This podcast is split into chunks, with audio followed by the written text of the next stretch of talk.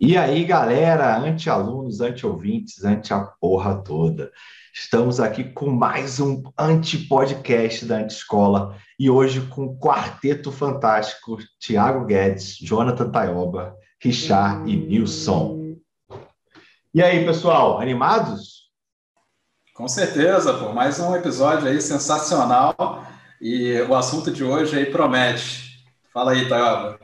Não, e, e, outra, né? Sexta-feira 13, né? Eu já acordo animado, assim, na sexta-feira 13, é mais dia de gravar podcast da escola, aí, aí o, o, bicho pega, né? Tá até mais quente em BH hoje, viu? Tá até mais quente por causa disso hoje.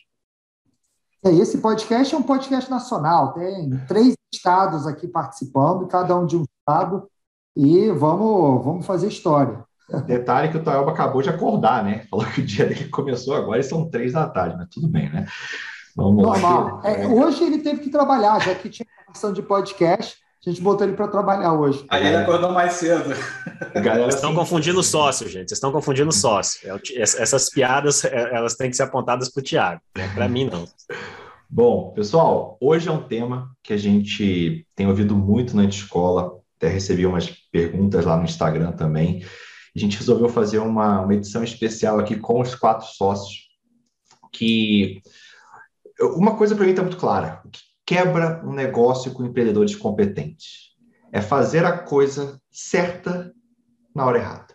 Fazer a coisa certa na hora errada significa gastar capital e dinheiro.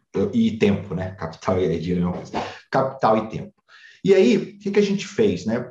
A gente começou a analisar isso tem um tempinho e desenhamos que algumas fases que o negócio passa. Então, a gente identificou quatro fases. Você vai estar em alguma delas, né? E a gente vai mostrar como que você supera cada uma delas e como que você faz a coisa certa na hora certa em cada uma dessas fases. Então são basicamente quatro fases aqui que a gente definiu, a gente vai falar um pouquinho de como que você supera os desafios de cada uma delas. Então a fase 1 um é de 0 a 1 um milhão por ano. E é a fase da validação. É quando você vai ter que validar o seu produto, o seu mercado, a sua copy e a sua máquina de vendas. Na fase 2, a gente está falando aí de 1 milhão a 5 milhões. E o grande objetivo aqui é escalar e aumentar o lucro, escalar sem perder a margem. O seu grande aliado aqui vai ser a gestão. Ela vai te ensinar a fazer as perguntas certas para que você escolha o caminho correto. Porém, como diz o Taioba, saber o caminho não significa percorrer o caminho. Você vai encontrar um monte de pedra. E nessa fase 3, que vai de 5 a 10 milhões, é a fase da sistematização. Você escalou rápido, você criou um caos na sua empresa. Você achava que, é, que escalar era só vender mais, você colocou o motor de uma Ferrari no Corsinha, meu amigo. Deu uma puta de uma cagada aí. E por fim, quando a gente passa ali dos 10 milhões, passa dos 30, 40 colaboradores, você não conhece as pessoas pelo nome, é muito importante que você trabalhe em cima da cultura da sua empresa e a formação de líderes senão você vai ser o gargalo do crescimento do negócio. Imagina você tem que falar com todo mundo. Então você tem que começar a criar líderes da sua empresa. Esse é o resumo, a gente vai passar por todas essas fases. E aí, vou começar aqui rapidamente pela fase da validação de zero a um milhão. Taioba, qual que é o maior erro que os empreendedores cometem na hora de validar um produto, um mercado, um negócio? Se você não desmutar, também é já um erro de validação. É, eu percebi isso. Eu tava, na verdade, eu estava validando se o multi estava funcionando, sacou?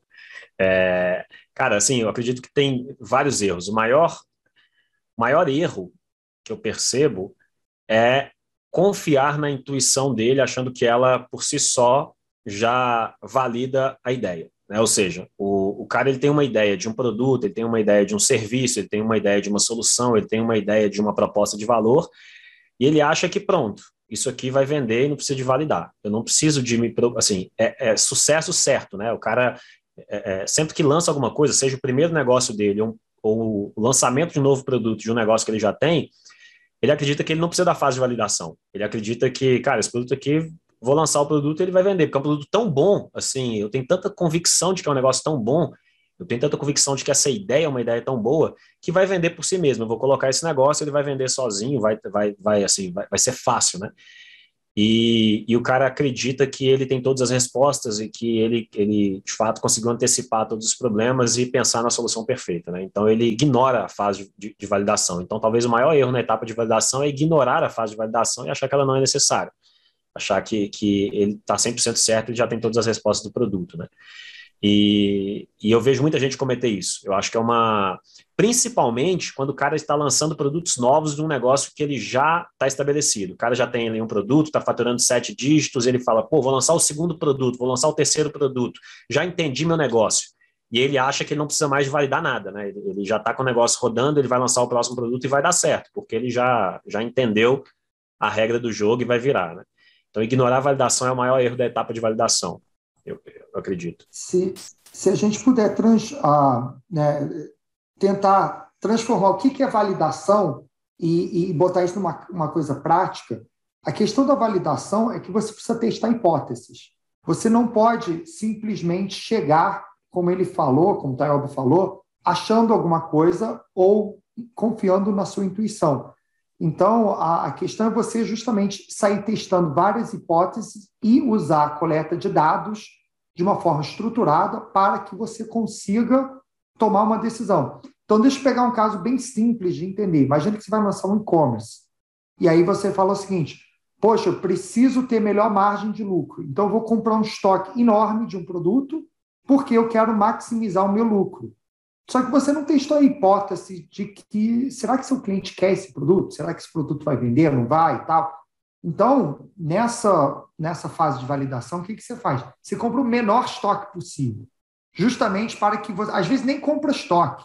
Você lança o produto, vê se a pessoa compra e, e devolve dinheiro, pode ter algum problema, só para ver e testar se o produto de fato funciona.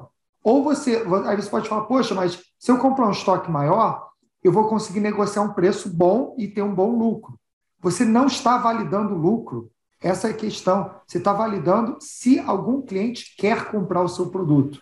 E isso eu acho que o maior erro é, é você não fazer esses testes. Você entrar all-in, porque você fala, não, você faz plan, cálculo de planilha, né? E a, a gente tem uma frase lá na empresa que se você torturar os números, eles vão confessar qualquer realidade. Então, o cara cria uma planilha dele achando que tudo vai dar certo, e quando chega no, no, no dia de lançar, não é bem assim que funciona. É, eu ia comentar justamente isso, Richard, porque essa ansiedade pelo lucro, né? Pode parecer até é, contra-intuitivo, né? Mas a gente fala muito isso. Às vezes a pessoa nem validou ainda o produto, está nessa fase inicial e já quer contabilizar lucro. Claro que é importante, né, que a tua validação ela te dê a informação de que isso vai ser sustentável, isso vai ter, ter retorno, só que não pode ser uma ansiedade, um foco né, único, míope, né, em cima da, da lucratividade, porque você, tá, você tem que resolver outras questões, né, seja de validação, de testes, quais produtos, né, que nem a gente estava estava comentando, então é, essa validação não pode existir com a ansiedade de da gente já fazer, pô, eu quero lucrar, eu quero aumentar o faturamento a qualquer custo, né? E, e ou então lucrar, eu quero muito lucro agora, né? Não é o estágio. Se você tiver sério considerando aí, né, criar uma empresa sustentável, um business aí que vai ter um, um, um longo prazo, né? É, esse não deveria ser o teu, o teu principal foco nesse primeiro momento. Cara, isso aí é, é, super interessante, até dando algumas, algumas métricas que a gente acompanha aqui. Né? Você tem que ter uma oferta que venda, né? uma oferta para o seu produto que vende. Então, começa pela oferta primeiro tem que ser vendido. O segundo ponto que eu vejo da validação é se o produto é bom. Como é que você vê se o produto é bom? Reembolso é uma excelente métrica. Recompra, ninguém é maluco de comprar uma coisa duas vezes que não gostou, né? O máximo que eu vi foi comprar cerveja quente, mas eu estava no show, né? Então não tinha escolha, eu tive que comprar cerveja quente de novo. Mas ninguém é louco de comprar um produto ruim de novo. Indicar NPS, que é o Net Promote Score. Então, existem sim formas de validar, e como o Richard e o Nilson falaram, cara, não cai na, na, ideia de querer lucro na fase errada, né? de querer fazer a coisa certa na hora errada. Validação tem a ver com entender o seu público, fazer uma oferta que tenha uma conversão boa e também que o produto seja bom. Não adianta o produto ser ruim. Né? E é, é uma coisa que, Thiago, vale a pena reforçar é que a gente está falando de como escalar um negócio. Tá? Como que você passa dos 10 milhões de faturamento? Não estamos falando de lifestyle business.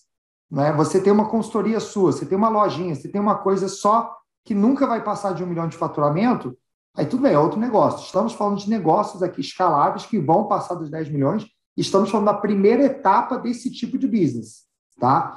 E, e, e olhando um pouco, eu falei um exemplo de, de produto, mas olhando um pouco para serviços, vou trazer um case nosso que a gente ah, fez um MVP e testou um curso que a gente queria lançar para um, um segmento corporativo, onde a gente atua. E o que, que a gente fez? A gente foi para um evento, botou um stand no evento, e a gente queria lançar 10 cursos, mas o custo de produzir 10 cursos era alto. Então a gente produziu uma aula dos 10 cursos, que era um episódio dos 10 cursos, e fomos para o evento, botamos um stand lá com folder, filipeta, tal, tal, tal, entregamos para todo mundo, demonstramos o nosso episódio e a gente conseguiu validar a hipótese porque a gente vendeu um monte de licenças de curso que não estavam nem prontos. E aí a gente conseguiu ancorar o cliente que, a partir da compra, ele ganha o curso em 90 dias. Então, a gente conseguiu inverter isso apenas por um teste. Se o mercado não tivesse comprado aquele curso naquele evento, a gente só teria jogado uma aula fora e não não é muito mais aulas. Então, é, é um exemplo de como a gente escalou um serviço, apenas através de um folheto. Fomos para o mercado, entregamos um folheto, as pessoas acharam, pô, que legal. Opa, tem um mercado aqui. Então, tem como validar serviço, produto, qualquer coisa. E para falar que a gente é skin the game, antes escola nasceu assim. Ela foi é vendida é com um mapa mental tosco, né, de, digo assim, de design, né, que não é, é meu forte, mas foi vendida assim, né? Então a gente criou a oferta, estamos tendo uma validação muito boa dos anti-alunos com NPS 100, estamos validando o produto. Então, claramente a gente está né, seguindo isso aqui à risca, como a gente está falando. E aí, Taioba, é, um caso que eu vejo que é o seguinte: a gente validou a oferta, estamos validando o produto. E hoje...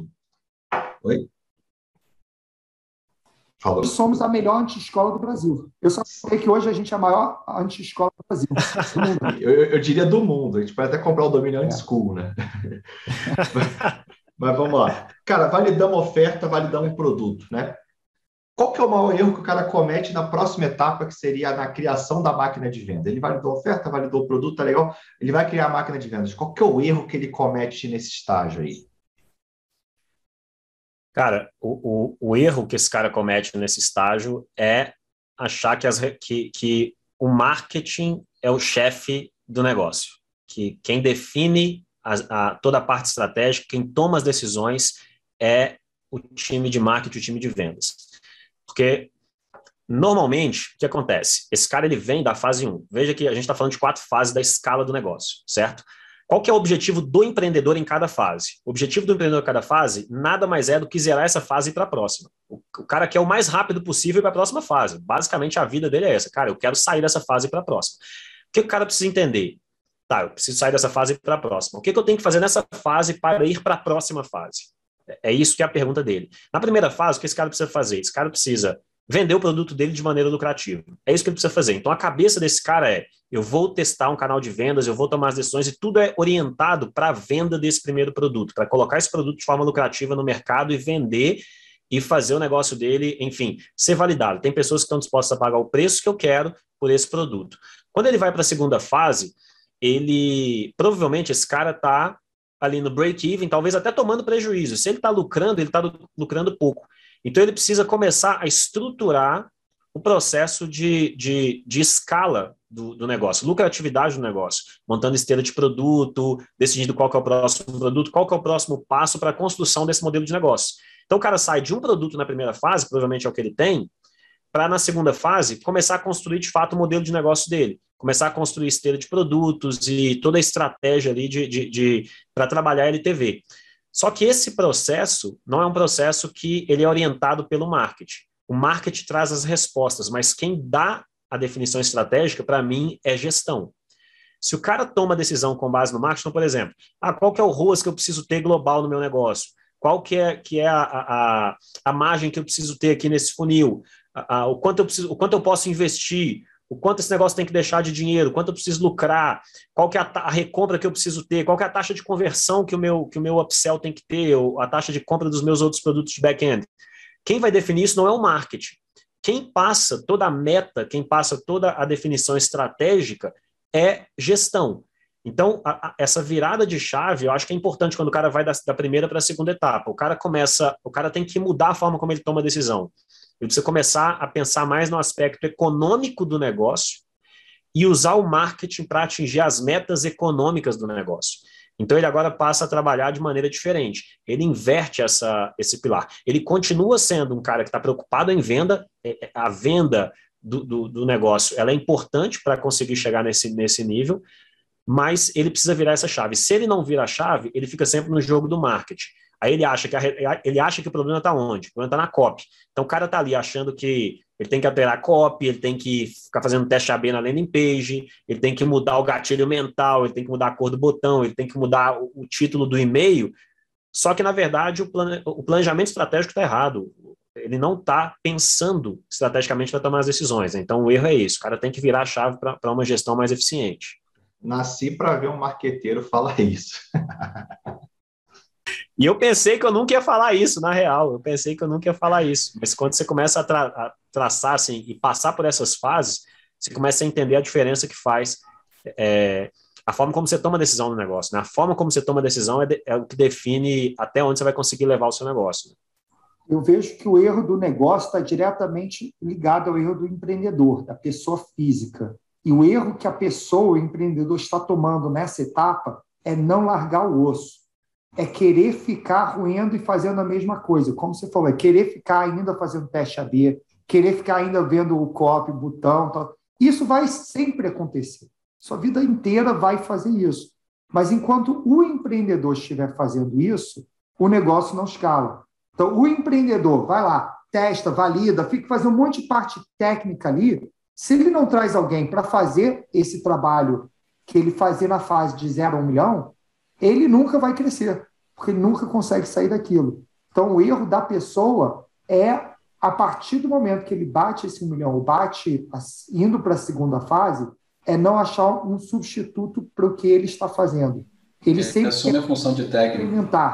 Mas é. tem que achar um substituto, não um complemento. É, não, e outra. A função de técnico, né? Ele fica com a função de técnico. Ele não é empreendedor ainda, ele ainda é o técnico, ele ainda é o cara da copy, ele ainda é o cara do tráfego, ele ainda é essa pessoa.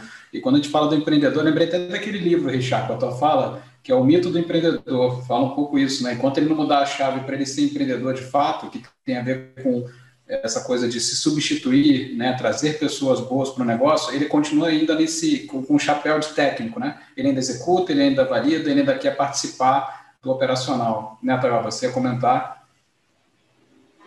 Não, eu ia falar que, que assim, tá muito, tá muito ligado a, a, essa mentalidade do cara. O que que o cara, porque assim, o que, que o cara pensa?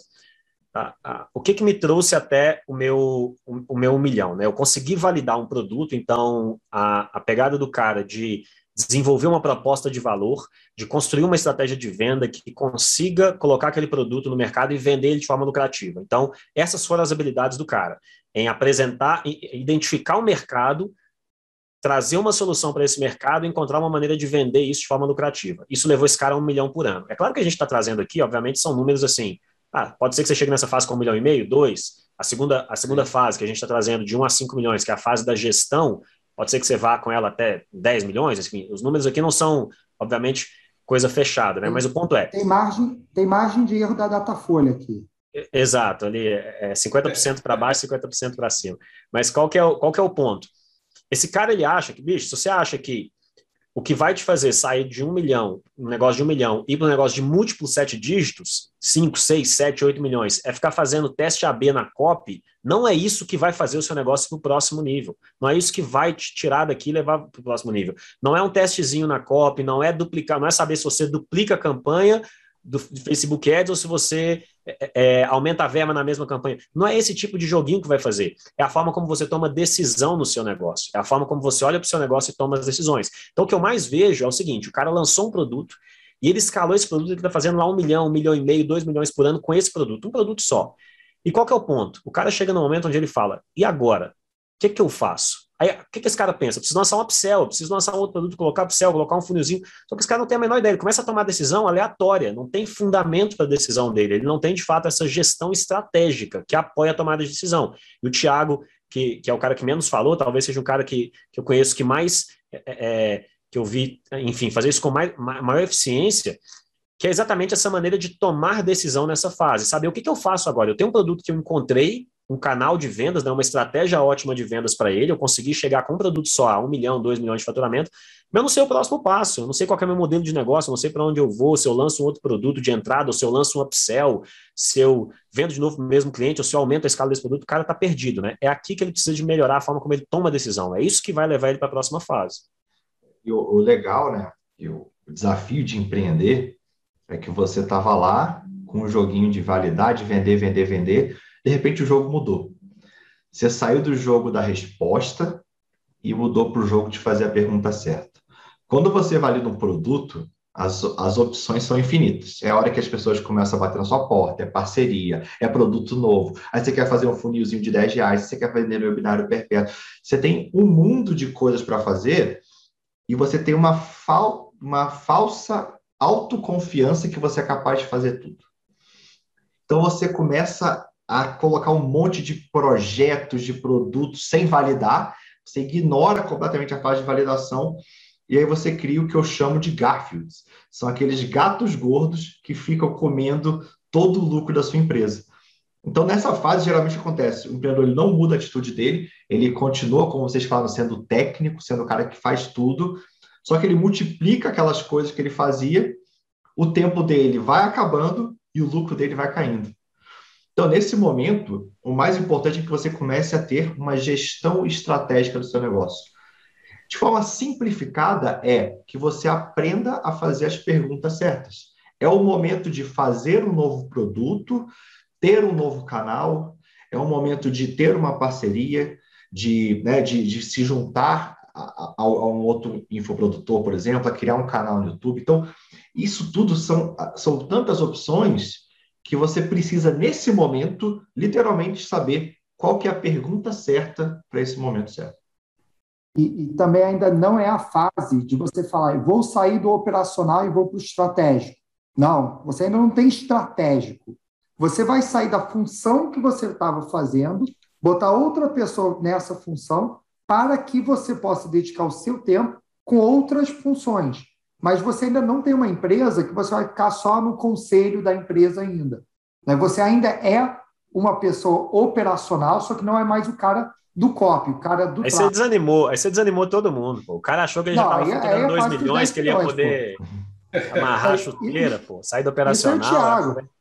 O Guedes que faz, faz isso, bate meta no dia 3 e vai para a praia. Eu amarrei, amarrei a chuteira com 5 mil por mês, pô. Não vou pois é. Fatura... Só faltava esse ano, né? Mas então, a... e esse é outro problema. É o cara fala, beleza, agora eu saio do operacional, vou ficar lá só, na... só no board, só dando pitaco. Não, você ainda vai ter que gastar manga e fazer exatamente o que o Guedes falou. Só buscar outras coisas. É um novo produto, é parceria, então, tá? então, seu tempo é pega alguém para fazer o que você fez e você faz coisas novas e aí tenta fazer a empresa ir para a próxima etapa, que é a fase 3.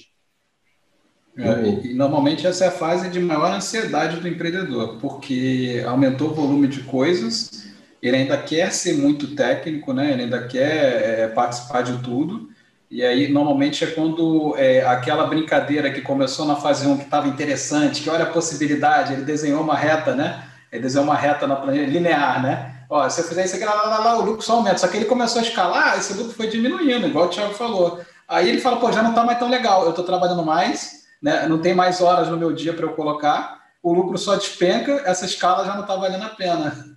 E aí, Thiago, qual, qual que é a solução? É, é, essa só, essa fase mais frustrante, porque ele sai da fase 1 achando que é o super-homem, e ele sai dessa fase se sentindo um imbecil completo. Fala, puta que pariu, não é nada do que eu imaginava. Porque ele começa a ter uns desafios que são completamente diferentes. O marketing é divertido, a gestão é chata, mas é um negócio chato. Mas pelo menos tem, tem uma parte de estratégia ali. Mas aí, para você executar a gestão da forma correta, não é simplesmente você preencher uma planilha, escrever na parede a sua visão e colocar os OKRs lá, que isso não funciona. Você também vai ter que colocar a gestão também operacional, ou seja, você tem que precisa, você precisa sistematizar. Então a gente fala aí mais ou menos, né, como eu estava falando, são números fechados. Você começou a bater ali na casa dos 5 milhões, você começa a ter 20, 30 colaboradores, o negócio começa a ficar um pouco complicado de fazer um a um com todo mundo, você já não tem tempo, já vai ter que começar a ter processos, sistemas, né? você começa, já contratou, contratou errado, você começa a ver que as pessoas não são o, o, seu empregado ou colaborador ele não trabalha tanto quanto o empreendedor, incrivelmente, né? Óbvio, né? Ele não tem pedaço da empresa. É, mas cadê a atitude de dono, pô? Cadê é, o, o, o Richard defende a atitude de dono. Eu, eu não acredito, para mim a atitude de dono é do dono. Mas aí essa é uma discussão aí que, que a gente brinca aqui bastante. Dá outro podcast. Tá mudo, Richard. Atitude, dono tem que ter. Atitude de dono. Atitude, atitude. De, atitude de dono sem ser dono, para mim, é a melhor coisa do mundo. Mas... Então, o que acontece? Você fez, você, né, você validou o produto, tem uma máquina de vendas lucrativa, você fez um planejamento, você já sabe qual que é o objetivo do ano, é criar um novo produto, é um novo canal, né? É, é como o Richard falou, você saiu daquela operação, você foi para outra operação que são os novos negócios, novos caminhos da empresa. Só que aí tem um problema. Essa parte aqui da empresa ela tem que funcionar sem você. E aí entra uma coisa mais chata que gestão, é processo, é sistematização. Eu não conheço ninguém melhor nisso do que o Nilson, né? Nilson, e aí? Tava fez a parte legal, eu fiz a parte mais ou menos. Como é que é essa parte de sistema empresa aí? Como é que é esse negócio aí, cara? Não, com, com essa tua introdução, essa tua abertura maravilhosa para entrar nesse assunto, é, a gente fica até né, honrado, honrado. Eu vou encarar isso como elogio, tá, Tiago? Sinal de que não é todo mundo que consegue pensar assim, não é todo mundo que consegue pensar de forma processual, mas de fato, né? Eu acho que parte do, do que eu vou colocar aqui é um pouco da minha vivência, né? Eu acho que eu já apanhei muito, muito para passar dessas fases aí. E, e, e, aí eu acho que quando você vive e, e aprende pelos erros, né? É, tem até uma frase que o pessoal fala, né? Tem gente que você fica, você fica inteligente, eu acho que pela, pelas porradas você leva, né? Pelos tombos que você leva. Então, é, apesar de vocês falarem, né, porque eu não acredito, vezes, eu acho que assim, quando você implementa e sabe o valor disso, aí você passa a gostar. Talvez seja por isso que eu tenho essa, essa cabeça um pouco mais inclinada para levantar essa bandeira aqui na antescola, né? Mas a fase da, da que a gente chama aqui de sistematizar a empresa é aquela coisa, você escalou rápido, você lançou vários produtos, você teve que, como o Thiago falou, contratou várias pessoas, algumas você contratou errado, e aí, assim, tá todo mundo correndo, né? Um para cada lado, né? O que está acontecendo? E aí chega no momento, é, quando a gente usa a palavra sistematizar, o que, que a gente está querendo dizer, né? É você pensar a empresa como um sistema, né? Um, pensar a empresa como uma espécie de, de engrenagem e você ter a capacidade de conseguir acompanhar o que está acontecendo na sua empresa. Né? E quando a gente fala acompanhar, não é você acompanhar todas as reuniões, que nem você falou, já não é mais o tempo de você fazer um a um com todo mundo, né? Você vai ter que criar lideranças intermediárias, né? Aí você começa a ter níveis ali de supervisor, nível de coordenador, eventualmente você vai passar a ter que ter gerente, né? Dependendo do, do tamanho aí da escala que você tiver. Então, quando a gente fala é, sistematizar, é o conjunto de eu ter as pessoas certas com os processos mapeados. Então, é uma fase ali que é, você é até, é até curioso, às vezes vender mais nessa fase, enquanto você está no caos, é, na verdade você está escalando a quantidade de problemas, né? Porque você não preparou a fundação, né? Você não está preparado para assumir um volume maior de entrega, né? Um volume maior de ou de, de, de entrega de produto ou mais serviços, né? Você não se preparou para poder dar esse outro passo, né? E, e passar de fase, né? Como, como que eu passo dessa fase? Então, para passar dessa fase, meu amigo, quer você não goste, igual o Tiago, dessa palavra, ou de, de, de, como encarar isso, ou você está comigo aqui e fala assim, vamos abraçar, porque é, é o jeito para você passar dessa fase. Então, você vai estar tá pensando em gestão do conhecimento, né? ou seja, eu não posso ficar refém de um funcionário só, fazendo uma tarefa que só ele sabe, né? Isso, para mim, você tem um, um ponto único de falha ali, então, você tem que ter essa gestão do conhecimento mapeada. Talvez é o momento ali que você pode até não ter RH ou estar tá trabalhando com alguma, alguma um DP, alguma coisa assim, mas mapear quem faz o quê, né? Ter os papéis e responsabilidades muito bem é, desenhados, né? Mapear as funções para não ter, é, porque senão você começa a ter problema de conflito, né? Quem faz o quê? Aí um acha que faz, é aquela coisa, deixa que eu deixo, né? E ninguém faz o que tem que ser feito. Né? Então, é, tem muito disso né, numa empresa que fica o caos, assim, que você escalou muito rápido. Então, é a hora de organizar a casa. Né? E como é que organiza? Né? Novamente, você vai mapear os papéis, conhecimento, vai criar processos, né? que aí a parte aqui que o pessoal menos, menos gosta, criar processo é chato, tá, mas você tem uma liberta, é, é, libertador, é libertador, a partir do momento que você definiu quem faz o quê, e aí tem um processo, quem faz, e você consegue ter talvez até um sistema que te mostre, né, quem está fazendo o quê, e aí talvez aí você chega nessa, nesse lugar que a gente julga de sistematizar. E aí quando você tem é, isso conhecido e sistematizado, né, qual que é a grande questão? Qual que é o valor disso? Você começa a entender um pouco melhor como que cada engrenagem né, na sua empresa, né, às vezes a gente fala engrenagem pensando muito em sistema, mas são pessoas, né? Então, como que, que as pessoas estão se correlacionando e para onde está indo o meu dinheiro, né? Porque quando você começa a colocar lucro, né, você tem é, isso sendo capturado de alguma forma, e aí quando a gente fala sistematizado, dá uma impressão que tem que ser um sistema. A gente está falando muito mais um conceito de pensar a empresa como um sistema do que necessariamente a tecnologia que você vai usar. A tecnologia é a ferramenta, né? E, e se você tiver, melhor ainda, vai te ajudar mais, mais vai te ajudar a, a, galgar essa sistematização até mais rapidamente. Mas é você entender o que está acontecendo na sua empresa, né? Então você está ali com, sei lá, 40 colaboradores e você percebe melhor onde que está o quê? O gato gordo que o Thiago falou, né? Porque com uma empresa mapeada e com essa sistematização, né, eu posso descobrir que um produto está me gerando um baita resultado e tem um outro produto que por um outro squad aqui, um outro time que está uma outra equipe que está trabalhando, que esse produto não está, ele não está se justificando, né? Só que se você não tem isso bem separado na tua empresa, qual que é cada linha de receita, né? Quanto que cada produto está trazendo, quanto que é o custo de cada equipe para entregar aquele produto ou gerenciar aquela entrega, o que está acontecendo de forma apartada, o que, que vai acontecer? Você só vê muito macro a tua empresa e você só, lê, só vê a linha de baixo. Então, como é que você identifica por que, que a linha de baixo não está tão boa quanto poderia? Aí começa a importância dessa sistematização, porque você vai saber o seguinte: olhando isoladamente essa equipe, esse produto, pô, eu tenho uma margem de contribuição aqui muito boa. Então, o problema não está aqui.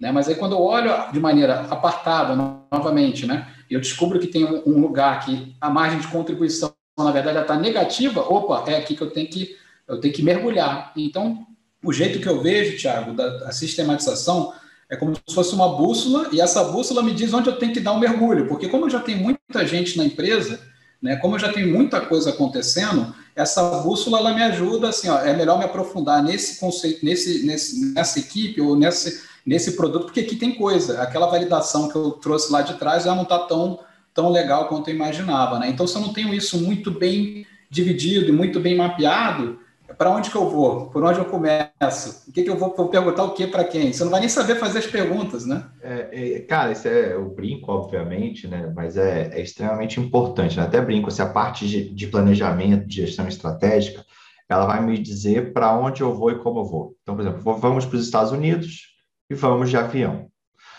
O, eu vejo que a sistematização me diz se eu estou com combustível, minha autonomia, né? Se, o, se vai ter TP, você consegue me dar ali, né? Como o Taioba fala, saber o caminho, né? A gente consegue traçar o caminho, mas percorrer o caminho sem uma sistematização, ou seja, sem os KPIs, sem mostrar os números micros também, a gente não sabe onde está o problema, né? Falar, o avião não chegou, ele caiu, faltou combustível, qual foi o problema, né? Eu vejo que o sistema traz isso para a gente ele identifica exatamente aonde foi o problema. Né? E é. traduzindo isso de uma forma bem prática, estamos falando de DRE, estamos falando de margem de lucro, estamos falando de vários indicadores financeiros, não só. Fase 2 é validação do produto em termos. Fase 1 um é validação do produto, fase 2 é olhar para se o cliente está satisfeito, etc. Agora é olhar para dentro de casa e trazer isso de uma forma monetária, né, financeira, tal, e você conseguir medir tudo.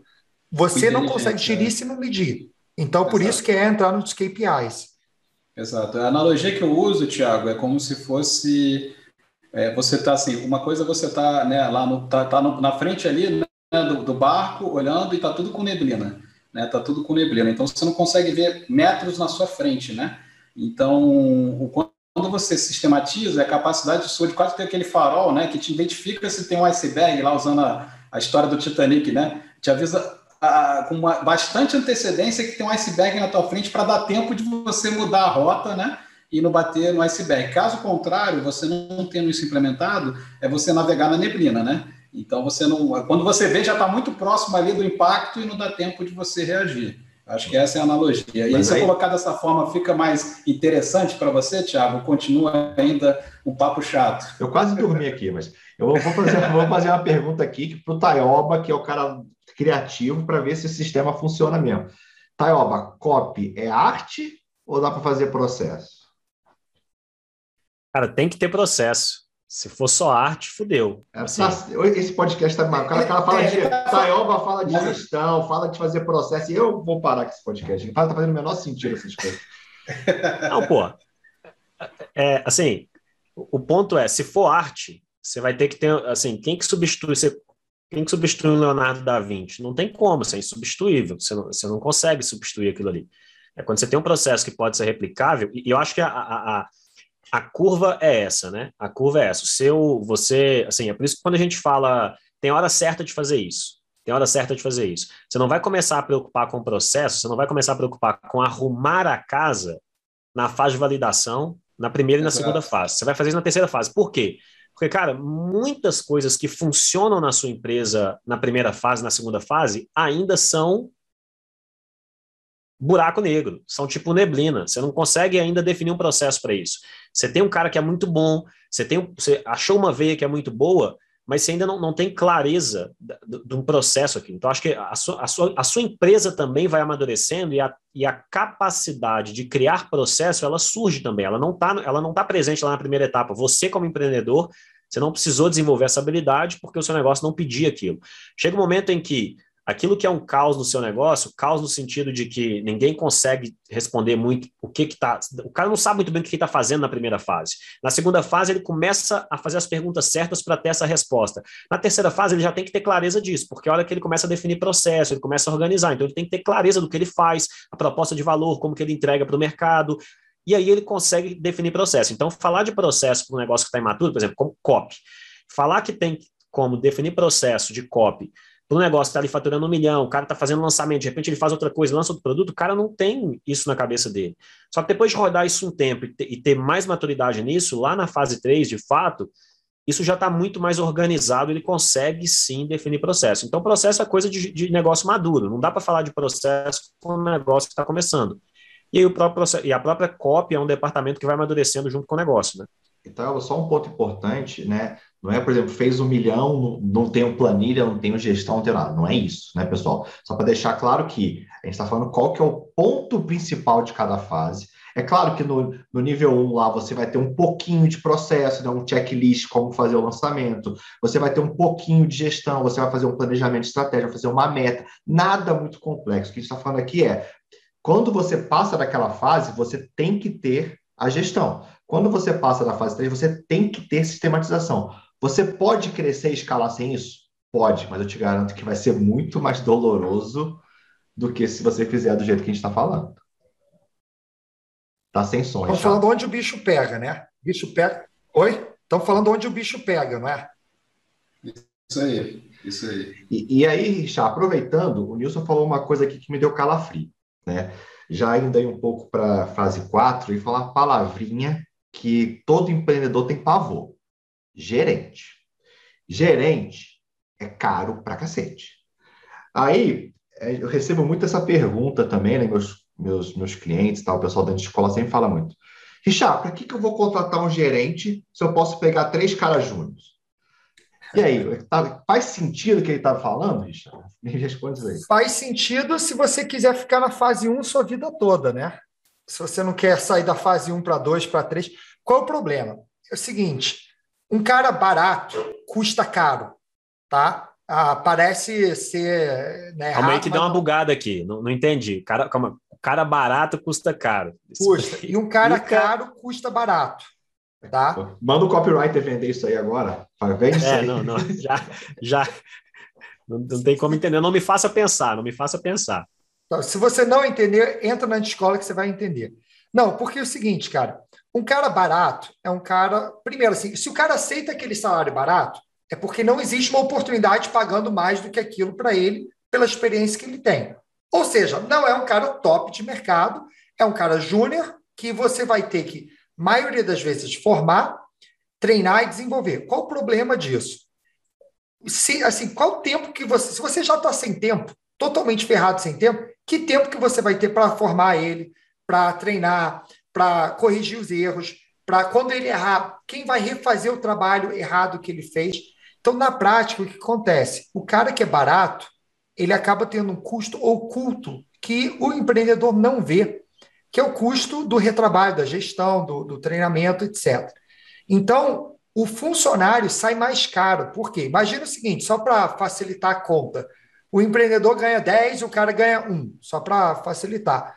Quando você traz um cara que ganha 1, você vai sugar 30%, 40% do tempo do empreendedor para ficar focado no cara. Então, o cara já não, não gasta um, não custa um, já começa a custar cinco, começa a custar seis, ah, e fora o estresse, o tempo, etc. Mas, além de custar quatro, cinco, o empreendedor preso nali, naquele, naquele cara, ele não tem o custo, ele não está olhando o custo e a oportunidade dele aumentar a receita fazendo outra coisa. Então, o custo do cara já saiu de 5, como a receita não está aumentando, o custo do cara já foi para 8 ou 9.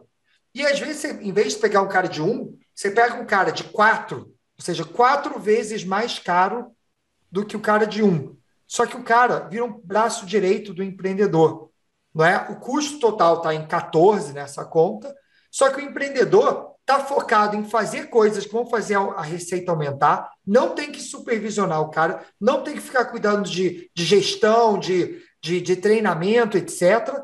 E esse cara que é mais caro sai muito mais barato do que aquele outro cara. Só que como o cara só tá, o empreendedor só está olhando fluxo de caixa, né? Quanto que eu vou ganhar esse mês, tal, tal, tal. Cara, o cara não, não consegue olhar isso, não consegue perceber. Vou dar um exemplo prático da minha empresa. Enquanto eu estava focado em, em, dinheiro, em fluxo de caixa, etc., a empresa vivia no, no limite. A gente começava todo mês com zero em caixa, até o dia 30, a gente, ah, quer dizer, no dia 5, max, maximizava a conta a garantida da, do banco e ficava o mês inteiro recuperando para chegar em zero. A partir do momento que a gente começou a falar, cara, vamos trazer gente, gente boa, vamos começar a cuidar de, de né, olhar para essa fase que a gente está falando, de, de liderança, etc., de trazer as pessoas melhores possíveis.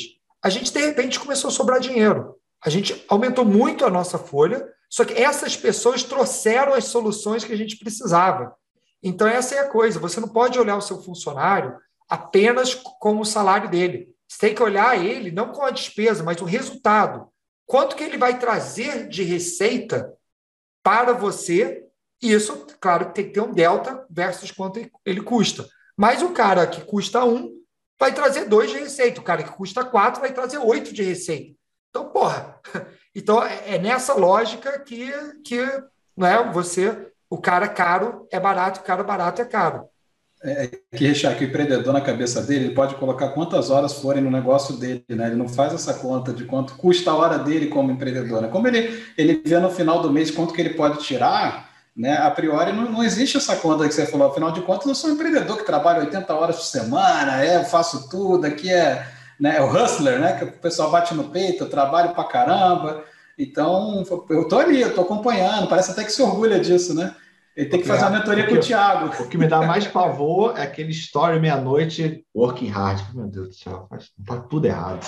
Esse tá fudido, esse né? Tá esse tá fudido. Esse aí tá fudido. Mas, cara, legal. Então, só, fazer aqui um resumo, né? E entrar aqui na fase 4. A gente validou o produto, na segunda, né, até mais ou menos um milhão de faturamento ano. Na segunda fase, a gente começou a colocar gestão estratégica, planejamento, entramos no jogo da pergunta. O que, que a gente deve fazer para crescer mantendo a margem de lucro? Né? Como é que a gente cresce rápido mantendo o lucro? Então, a gente começa a ver novas oportunidades, novos produtos, novos canais, etc. A partir do momento que a gente define isso, a gente precisa executar o que estava sendo feito antigamente bem feito e ter as novas frentes de mercado. Com isso entra a sistematização para que o empreendedor consiga sair daquela operação, né, como já falou, ele continua na operação mais de novos negócios, de novas áreas, e aquela parte que estava gerando caixa, o Nilson faz aquilo ali continuar a ser uma vaca leiteira, ordenhar bonitinho. Só que chega um momento, geralmente quando a empresa passa ali dos seus 10 milhões, tem mais de 30 colaboradores, que é o momento que você perdeu o nome de todo mundo, né? Você já não conhece mais todo mundo pelo nome, você já está numa complexidade alta né, da, da operação, tem um projeto novo, tem um projeto antigo rodando, novo cliente, enfim, começa a ter um monte de pepino no dia a dia. E aí entra em cena né, dois fatores, a cultura né, e os líderes, que precisam ser os porta-vozes da cultura daí para a empresa. A gente já viu que contratar um gerente não é rasgar dinheiro, né, pelo contrário, porque vai ser uma pessoa capacitada tecnicamente e que vai conseguir transmitir a cultura para esse time. Como o Tayoba sempre fala, esse é o caminho. Mas, Richard, como é que é isso no dia a dia? É muito bonito né? fazer cultura, liderança e está feito. Mas qual que é o, o problema do dia a dia? Quais são as pedras no caminho quando você começa a implementar uma cultura e ter líderes que vão ser os porta-vozes dessa cultura? Então, primeiro, o maior problema são as pessoas. Essa é a parte mais difícil de qualquer negócio. Se, se a, a empresa só tivesse máquina, seria mais fácil, mas não tem. Você tem pessoas, cada pessoa tem sua necessidade, tem sua realidade, sua cultura, etc. A gente está falando de uma fase que não é que a fase anterior você não tem liderança. Você tem.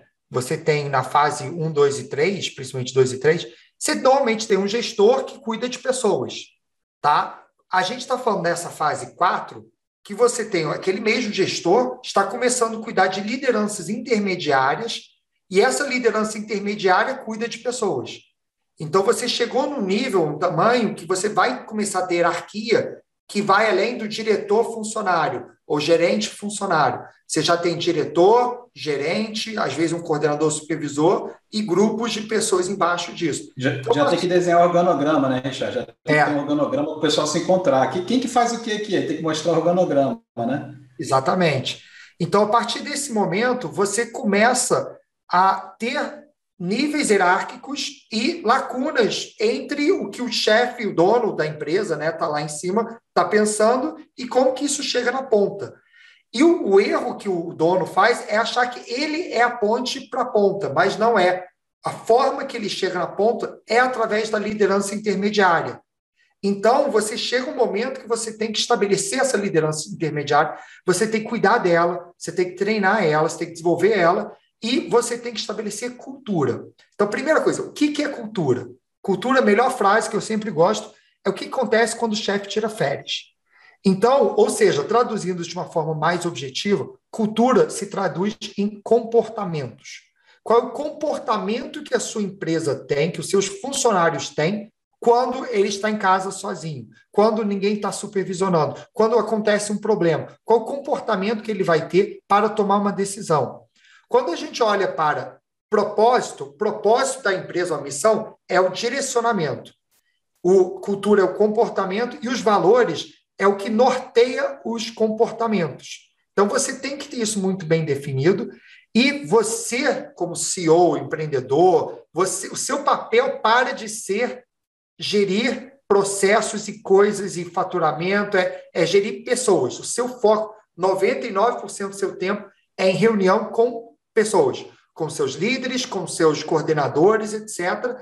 E aí você tem que ter uma forma de inspirar pessoas, porque chefe, liderança, etc., não é alcançar resultados. É como que eu faço para inspirar pessoas para que elas alcancem os resultados. Porque você não vai alcançar o resultado. Esse é outro erro, achar que né, da fase 1, 2 e 3 você não está evoluindo. Você tem que evoluir. Porque se você ainda está executando alguma coisa, tem algo extremamente errado. Então, o que eu, o que eu sempre digo é: para você transitar nessas quatro fases, o seu papel como empreendedor, em cada fase, é se substituir. Então, você, numa fase é técnico, você substitui. Na fase 2, você vai para uma outra figura que fica olhando oportunidades para crescer, se substitui. Depois você vira um gestor, se substitui. Depois você vira um líder e aí você vai continuar essa jornada. Mas esses são desafios que você tem nessa etapa. Como que você faz todo mundo ficar na mesma página, como que você faz os comportamentos, tudo isso acontecer quando você não está mais lá na ponta executando. Então, é, é, é, outro jogo, de fato. Ô, Richard, eu achei massa a sua definição de cultura, que é o que, o, o que a, que os colaboradores fazem quando o empreendedor tira férias, né? E é interessante falar disso na fase 4, porque assim, é só aqui que esse cara vai conseguir tirar férias mesmo, né? Por isso que ninguém preocupa com cultura antes, né? Porque o empreendedor não consegue tirar férias, pô, do negócio, então não precisa de preocupar com cultura.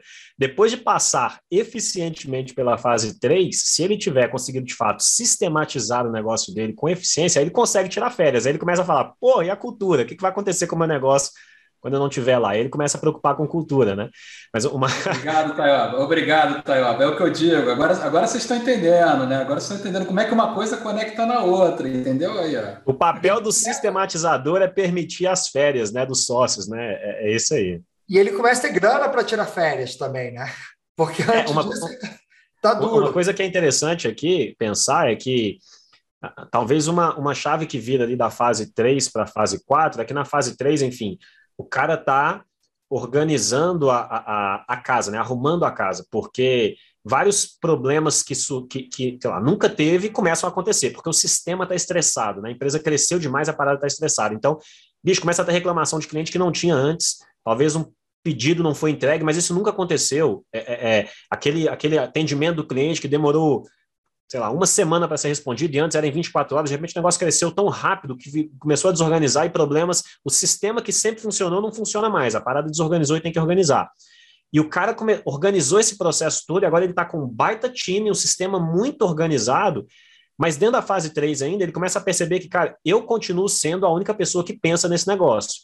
Parece que eu sou a única pessoa que, que, que, que traz solução, a única pessoa que, que pensa, a única pessoa que, que, que de fato constrói, e aí na fase 4 é onde ele começa a, a, a resolver isso, porque, enfim, toda a inovação do sócio, toda a inovação do líder, o que ele contribuía, o time já absorveu, a equipe já, cons já conseguiu absorver isso nessa fase. A gente está falando aqui de um negócio que talvez já passou aí por oito anos, cinco anos, para chegar nessa fase, dez anos, para chegar no nível desse. Então, assim, os colaboradores ali já conseguiram perceber toda a forma que o CEO, que o, que o, que o empreendedor pensa, né? Agora ele precisa de trazer pessoas que vão trazer inovação por si só, não é, simples mais, não é simplesmente mais replicar o que o, o que o CEO pensa. Ele não pode ser a única pessoa que pensa no negócio. Então ele precisa desenvolver liderança, precisa desenvolver cultura e trazer pessoas que vão pensar, que vão trazer soluções também, inovação para dentro do negócio dele. Né? Então é, é, um, é uma, é uma fase importante do negócio, porque ele precisa desse salto para dar o próximo impulso de crescimento do negócio, né? Porque até onde ele conseguir ali com as soluções dele, ele fez, né? Só que agora o negócio depende de mais inovação, depende de uma disrupção ali, né? Que é o, o H3 aí que o Thiago, o Thiago fala. Né? E ele mas, tem que ter mas... tempo para isso. Né? Ele tem que ter o tempo para fazer exatamente isso. E aí o papel dele é olhar para o H3 enquanto dia a dia olhando para a cultura. Mas os cursos falam que faz 10 milhões em um ano. Não entendi esse não, tá? Se demora 10 anos para ter. Então, enfim, vamos deixar esses cursos. Mas aí te fazer uma Não, os cursos, os cursos fazem isso. Os cursos que fazem isso ganham esse dinheiro, né? Quem executa o curso não faz. É, pelo menos o print fala isso, né? Mas vamos deixar esse assunto fora. Ô, Nilson, eu tenho uma pergunta para você, que é uma coisa que eu vejo muito acontecer, que é o seguinte: tem o CEO, que é o visionário, né? Que está lá falando as coisas bonitas, e tem o CEO, que é, o, que, é, que, é, que é uma das piores situações da vida, né? Que é o cara que tem que executar aquela visão. E aí tem o líder, que gosta da visão do CEO e que também não quer seguir os processos sistema. Como é que funciona para você trazer um líder para né, um cara que tem essa visão, né, um cara de marketing, tem visão um pouco mais criativa e tal, para ele também se adequar ao sistema? Já passou por esse desafio? Já, com certeza, com certeza. E, e aí a grande questão é o seguinte: é, o principal nessa história é você. É, quando a gente fala de cultura, o Richard falou aí, comportamento, né? Tá ligado a comportamento. Então, assim, uma, uma, quando você tem isso processualizado e você tem as rotinas gerenciais acontecendo, né? Os checkpoints, você tem lá. Você, você vai acabando criando os hábitos no time. Você pode ter até alguém visionário, só que você vai falar assim, então tudo bem, mas agora você precisa executar. Aí ele pode, mas eu, eu, quero, eu quero ter essa, essa visão aqui também. Não, tudo bem, mas para chegar na visão, que a gente tanto sonha, tem que executar hoje, entendeu? Então tem que colocar em prática hoje. Não adianta ficar muito no vamos falar, ficar falando e não executando. Então, a grande questão é entrar nas rotinas, né, criar o hábito, e, e, aí, se você tem as rotinas muito bem implementadas, né, de acompanhamento, de gestão, dos indicadores, a cultura vem, né? A cultura vem. E é outra coisa, acho que a cultura, o time que vai inventar. Não, a cultura é top-down, a cultura vem da liderança. Então, quando você cria esses hábitos, né, e cria essas rotinas, é, no começo, né, eu faço que eu falo que é muita analogia da academia. Você vai uma vez que olhar no espelho e ver se mudou alguma coisa, não vai mudar. Agora, experimenta o processo de você ficar fazendo aquilo constantemente, constantemente, vai passar um mês, dois meses, seis meses, aí aquilo virou hábito. Aí você tem a liberdade, tão sonhada liberdade que o Richard falou. Eu posso tirar férias porque o hábito, a rotina, já está incutida na cultura, né? E vale a pena, para essa pergunta que você fez, Guedes, a falar de o, o sócio empreendedor conhecer o seu perfil comportamental e do seu CEO ou do seu sócio. Então, meu caso com o Nilson, a gente sabe exatamente o perfil de cada um, onde um é bom, o outro não é. E onde o outro é bom ou não é. Então, fica muito fácil a gente se dividir.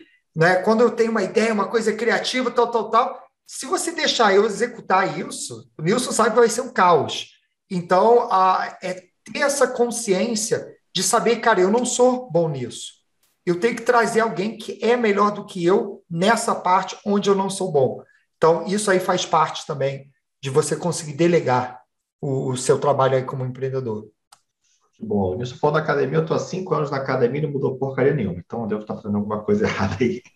Mas, pessoal, Brincadeiras à parte, deixa eu fazer aqui um resumo do que a gente falou, porque eu acho que é um conteúdo muito denso. A gente trata sobre cada uma dessas fases na antescola, principalmente a fase 2, 3 e 4, né? São produtos validados, projetos já validados. Então, só recapitulando aqui. Fase 1, um, de 0 a 1 um milhão. Foca em validação. Aprende a vender, tem um produto bom e cria uma máquina de vendas lucrativa. Fase 2, você já sabe a resposta, você tem que aprender a fazer a pergunta certa. Como? O que, que eu tenho que fazer? Eu tenho que ter um produto novo, é um novo canal, preciso ter tráfego orgânico, preciso ter tráfego pago, enfim, são um milhão de opções. E só a gestão estratégica vai te ensinar a fazer as perguntas certas para chegar na resposta certa. Eu até brinco, não adianta nada, melhor cirurgia de ombro se o problema é do joelho. E a gestão vai te ajudar a identificar isso. Depois que você sabe para onde, onde você quer chegar, ou seja, vamos para os Estados Unidos de avião, você precisa sistematizar o seu voo. Você tem que saber a gasolina, só que você não tem que ir lá no tanque de gasolina e checar. Você vai criando os KPIs, as métricas, você vai olhando dentro da operação as pequenas métricas. Né? Na gestão, a gente define a margem de contribuição, o lucro, o EBITDA, ou EBITDA, ou Lagira, como queira falar, ou o lucro líquido. E aqui, na sistematização, a gente começa a cair um pouco para metas por áreas, metas até individuais, né? Isso a depender, que você vai ter KPIs de controle e você vai saber exatamente aonde está o problema, aonde está o furo do tanque para resolver isso mais rápido.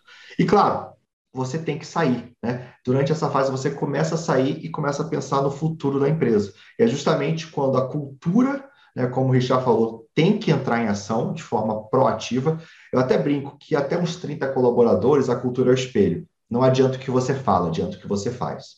Agora, a partir do momento que você tem líderes de líderes, como o Richard falou, esses caras são os guardiões da cultura. Eles passam a ser o espelho do espelho. Então, esses caras tem que estar super enraizados com a cultura. E, no final do dia, quem faz a empresa são as pessoas, né? Senão ela fica do seu tamanho.